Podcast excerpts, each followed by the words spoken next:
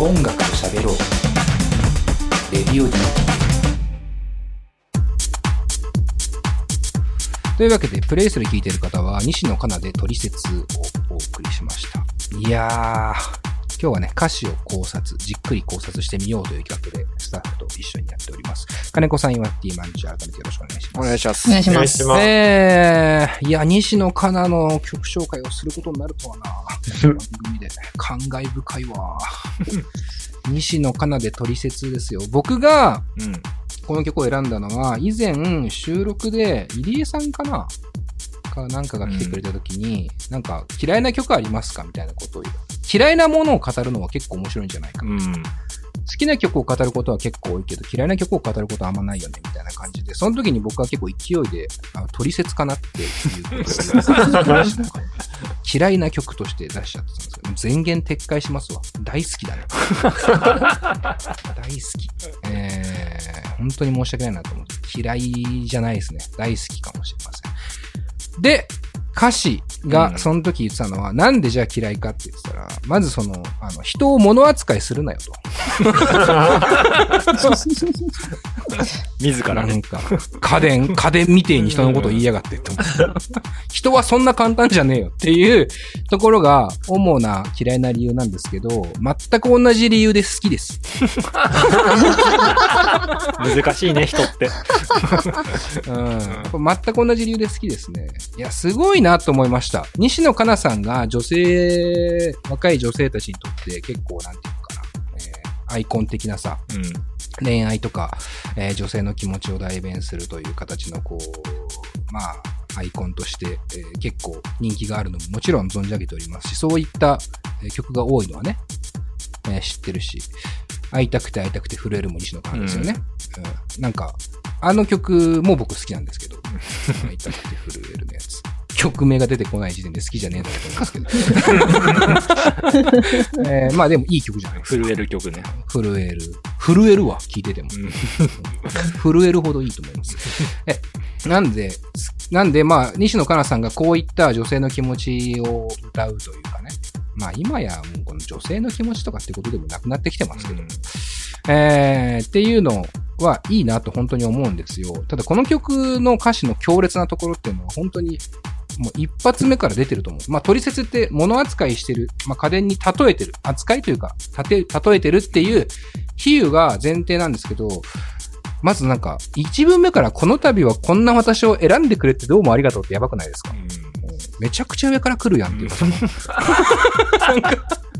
押し付選ばれ、選ばれたんだ、みたいな。そうそう。なんか、そんな気持ちじゃない可能性もありますけどね、とか思いながら、わかるわかる。結 ひどいな、それ。いや、いやでもわかる。この曲のすごいところは、これ聞くわけじゃん。うんこれが例えば結婚式で、その新婦が新郎に歌うっていうだけのシチュエーションだとしたらいいんだけど、これ曲だからさ、要はアーティストとリスナーのやっぱ対話なわけですよね、曲って。うん。だから、え、俺選んでないんだけどって感じになるっていうか。まあその可能性もあるっていうかね。そうそうなんかこの、す先民思想じゃないですけど、そんなことはないんですけど、うんこの歌詞は。そんなことはないんですけど、なんか少し、なんか、うーんって思うんですよ。そうそうそその表現に。う。で、そっからね、あの、取説、うん要は自分を、こう、家電というか、こう、ものに例えて、えー取扱説明書をよく読んで、ずっと正しく優しく扱ってねと。うん。で、一点物につき返品交換は受け付けませんと。ご了承くださいと。うんなんかまずその一個保険を打ってくる感じとかも、なんか、お、おわ、なんか、すげえな、みたいな。俺付き合う時にこんなこと言われたら結構きついけど、みたいな。で、そっから急に不機嫌になることがありますと。で、訳を聞いても答えないくせにほっとくと怒ります。いつもごめんね。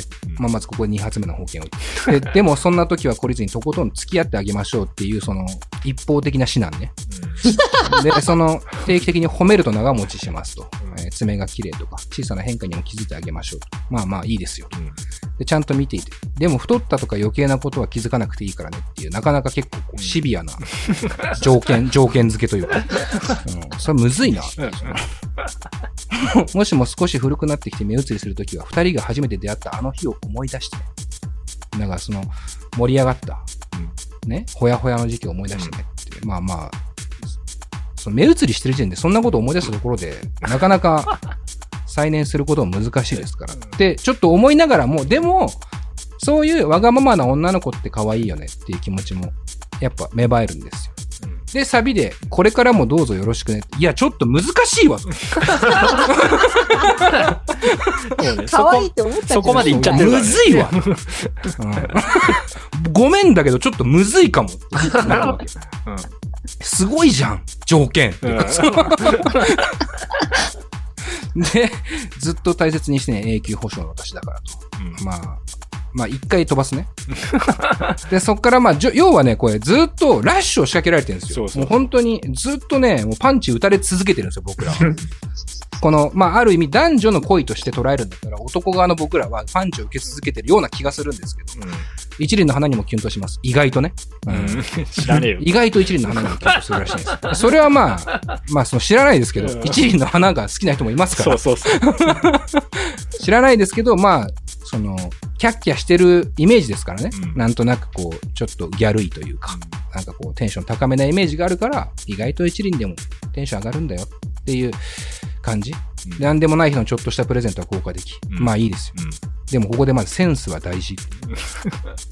うんいやー、そこが一番むずいのよ。そうね。取説ならば何をくれたらいいか言ってくれよ。そこなんだよ。そう。取説になってねえんだよこっちのセンスにっていうところもうんある。うん。でもね、短くても下手でも手紙が一番嬉しいものよ。うん。なるほど。嘘つけって思うじゃん。この流れで来たらさ、この流れで来たら嘘つけって思う思わないですか？なんか。そうね。うん。でもまあ、ここからちょっとこう、お涙、もしも涙に濡れてしまったら優しく拭き取って、ぎゅっと強く抱きしめて、うんあなたにしか直せないから。うん。そんなことない。そんなことはないよね。俺以外でも直せる人はきっといる。家族とか大事な人いるし。うんうん。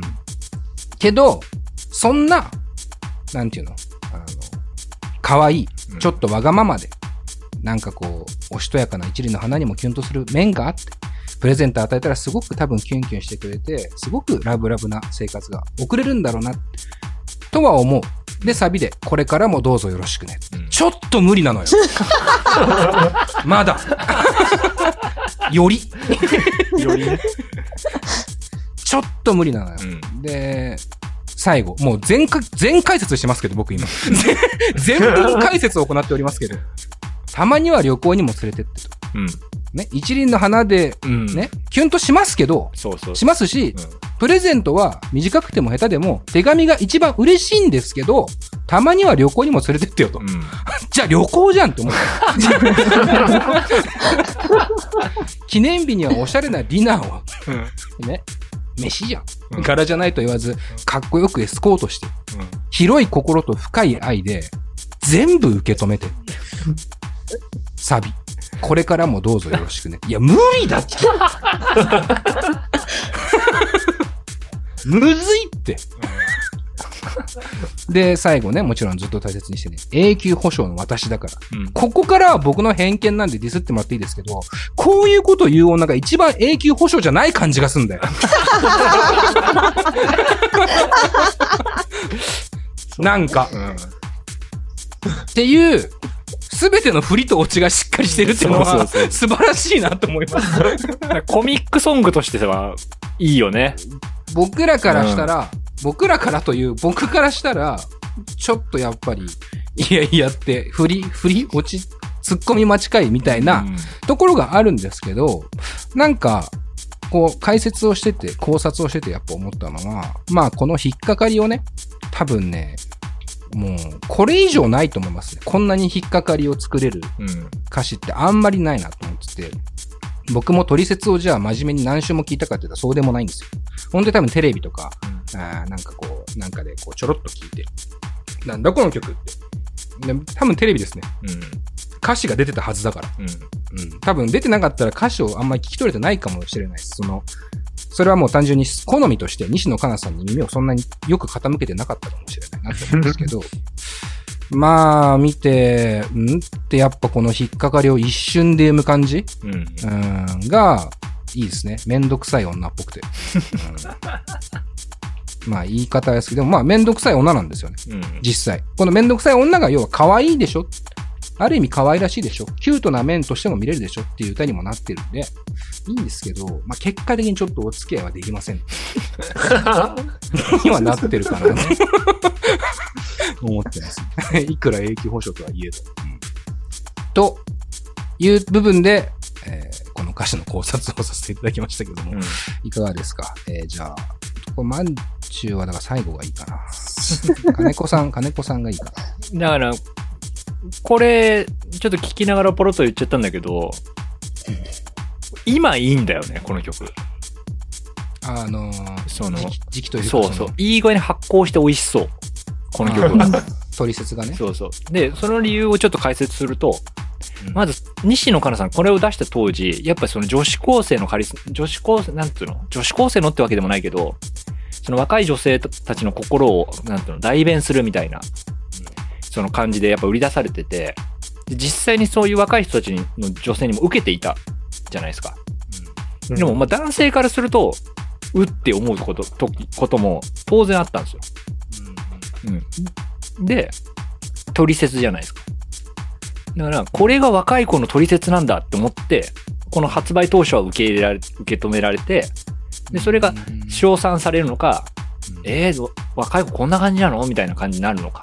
それが総合作用でこの曲ってやっぱこう結構ヒットしたんだと思ってるんですけど、ねまあ、それが時間を経てですね、で、なんか、なんかのインタビューで西野カナさんも、今こんな歌詞書けないみたいなこと言ってるんですよ。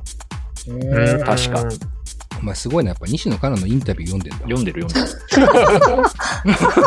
る。おもろいなと思ってす。げえな。うん、割とね、過去の自分で否定してるから。えあー、西野カナがそう今、そうそう。そんなことないよ。かわいそうだ。そんなことないよ。うんつまり、この曲は、本人だっ、てめんどくさい女だよ。本人も含めて、この曲は、こういう女性には気をつけろっていう取説として、確立したんですよ。なるほど。だから地、雷的な？そう、だから合ってるんですよ、この曲って。ああ、そ、その感じでいいんだ。そう。だから、こういう女には気をつけろ歌なんだ。っていう取説なんだと思うんですよ。っていうので、今現在はそういう感じで発行したんですよ。それを何？西野カナさんが言ってるわけ？いや、言っては、そういうふうには言ってはないよ。ああ、そうなんだ。でもなんかこの曲が今フルで歌うの面白そうとか思うのって、なんか痛い女性として、うん。多分女性からもね、ここの曲って今割と、いや、そんなことないよっていう声あると思うんですよ。これこの後マンチュにも聞きたいけど、うん。でもみんな冷静になったんですよね、この取説に関して。当時はちょっと冷静じゃなかった。冷静じゃなかった。うん。なぜならやっぱりヒットソングメーカーだったし、やっぱ彼女の言うことだったらっていうフィルターがかかってるじゃないですか、その当時って。なるほどね。うんうん。でも今それが割と冷静になってきて、うん。うん、そういう意味で逆に逆の取説として成立しちゃったっていうのが面白いところだなと思ってます。えー、なるほど、ね。この曲ははい。うん。以上です。いや、いいっすね。岩ってどうですか？なんか、あの、全部丸がついてるのが手紙っぽくて面白いなって思いました。ああーこれ全部丸丸ついてんだ。実際についてんのかね。でもなんか確かに手紙っぽいね。そうですね、ついて、確かにね。あーいい、いいね。その視点なかいいったっす着眼点。い以上ですか。いや、なんか、あと、いつもごめんねって書いてるのが、なんか、うん。謙虚で、謙虚だなって思いました。いいなぁ。優しいよ。モテるよ。岩手はモテるよ。謙虚だよね。うん。答えないくせにほっとくと怒りますって。急に不機嫌になることがあります。訳を聞いても答えないくせにほっとくと怒ります。いつもごめんね。ってなるけどね。俺は、俺は心が狭いから、ってなっちゃうけど。でもこの曲ね、そこしか謝ってないんだよ。ああ。いつもごめんねって、俺も言うことありますけど、いつもごめんねで、いつものごめんが生産されると思うなよと思います。もう厳しいんだもん。でも割と女性そう言うよね。なんかごめんねって言えばいいと思ってんのみたいなのを。うん割り、割りかし。し言われますよ。まあ、そんな記憶ありますよね。あるある。うん。まあ僕はちょっとできた女の子しか付き合ってなかったから。そんなこと言われたことはないですけど。何急にビビってんだよ。いつもごめんね。ラブ人間かっつってね。逆。逆のギャグあいつはラ一回も許されたことねえ本来はラブ人間に言うべきなの。西野かなかよ。いつもごめんね。バカにはしてないですよ。愛ですから。いつもごめんねね。うん。謙虚だなって思う岩橋くんはでもやっぱちょっとかっこいいですね。イケメンですね。うん。かっこいいな以上ですか。はい。はい。確かに丸がついてる。まあ、これは Spotify の仕様なのか、実際の歌詞カードがどうなってるのかわかんないですけど、確かに、まあ、取説ですからね。ある意味、こう、文章、紙に書いた文章みたいなのは、まあ、手紙でも取説でもやっぱ丸がついてる。ちょっと文章っぽくしてる。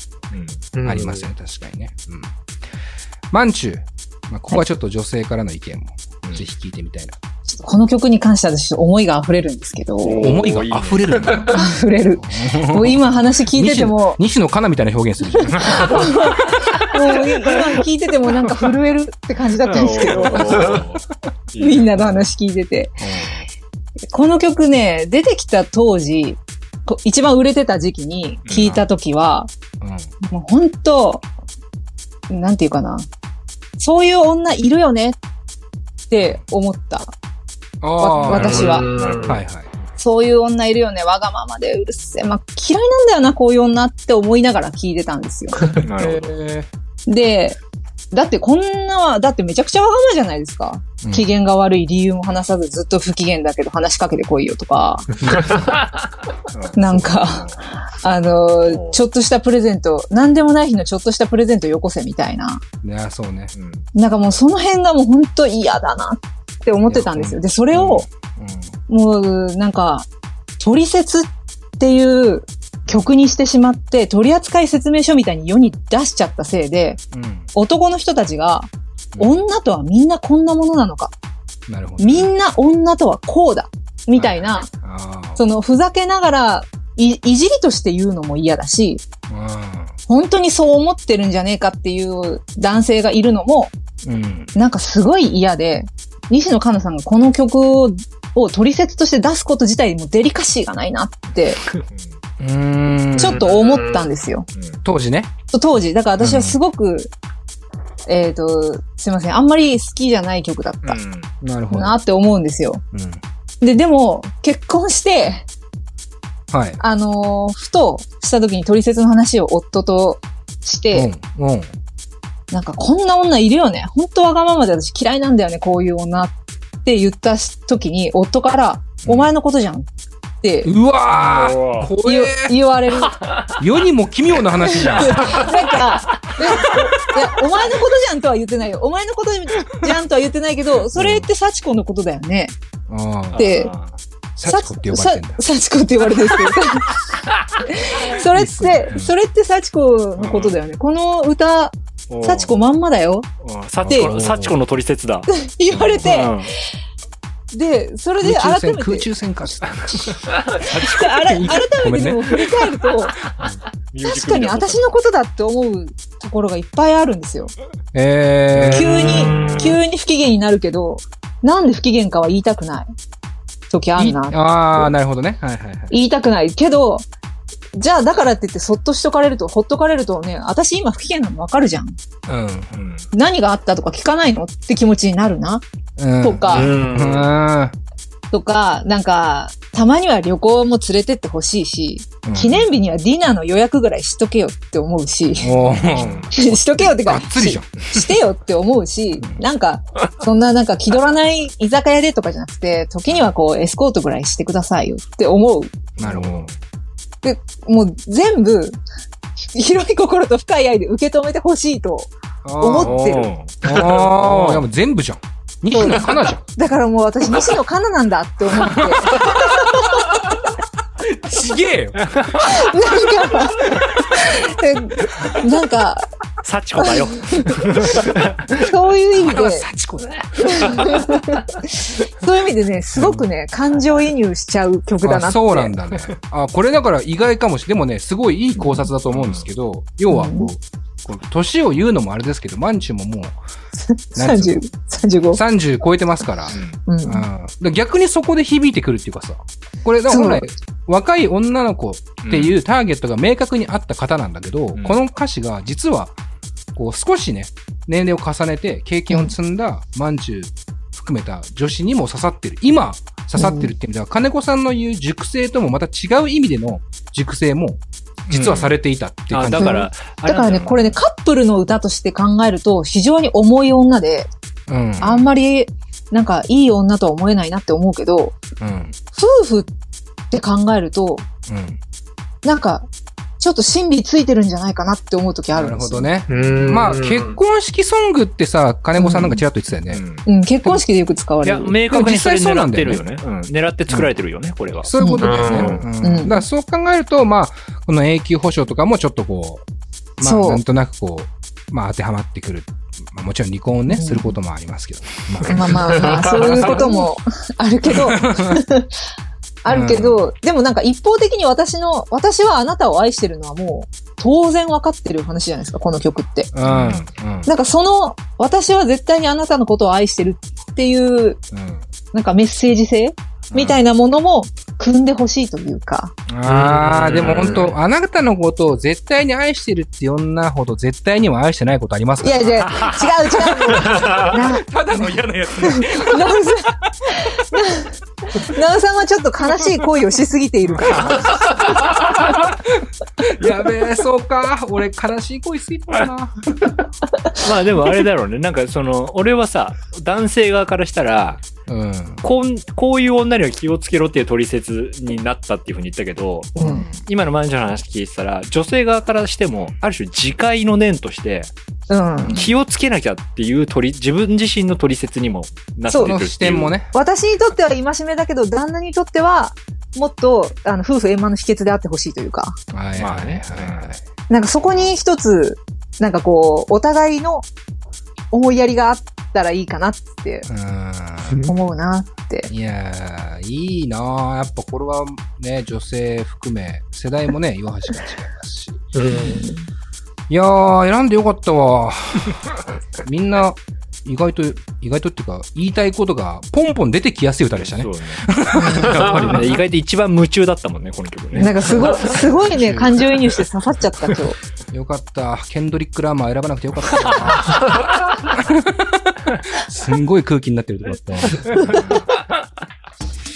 いやー、いいっすね。取説。まあちょっと皆さんも、西野カナ考察っていうのをだからしてみたいかもしれないですね。そうなってくるとね。まあ、いいかもしれない。金子さんもインタビュー読んだって言ってましたけど、こう、今の西野カナもしっかり追っているさ、こう、ハード、ハード西野カナファンうんとかいたら一番いいですけどね。そうね。だから当時夢中だった人とかね。うん。で、もしくはそれこそ、ちゃんとプロ視点っていうか、もうありつつ、ね。ありつつね。うんそんな人が存在するのかがちょっとわからないっていうか、うん自分たちの周りにはなかなかいないっていうのもありますけど、なんかねちょっとそうね。ロフトプラスワンあたりでやりたい感じだよね。ピンと、そうね、ピンとくる人がいたら、ちょっと紹介してほしいよね。西野カナファン。西野カナ、なんか芸人みたいな。えでもなんか音楽的には評価高いところもあったりするんですよ、西野カナさんって。ああ、その、確かに、ミュージックメイク的いや、には。いい曲あるよ、いっぱい。まさかのあの音の話を一切しませんでした。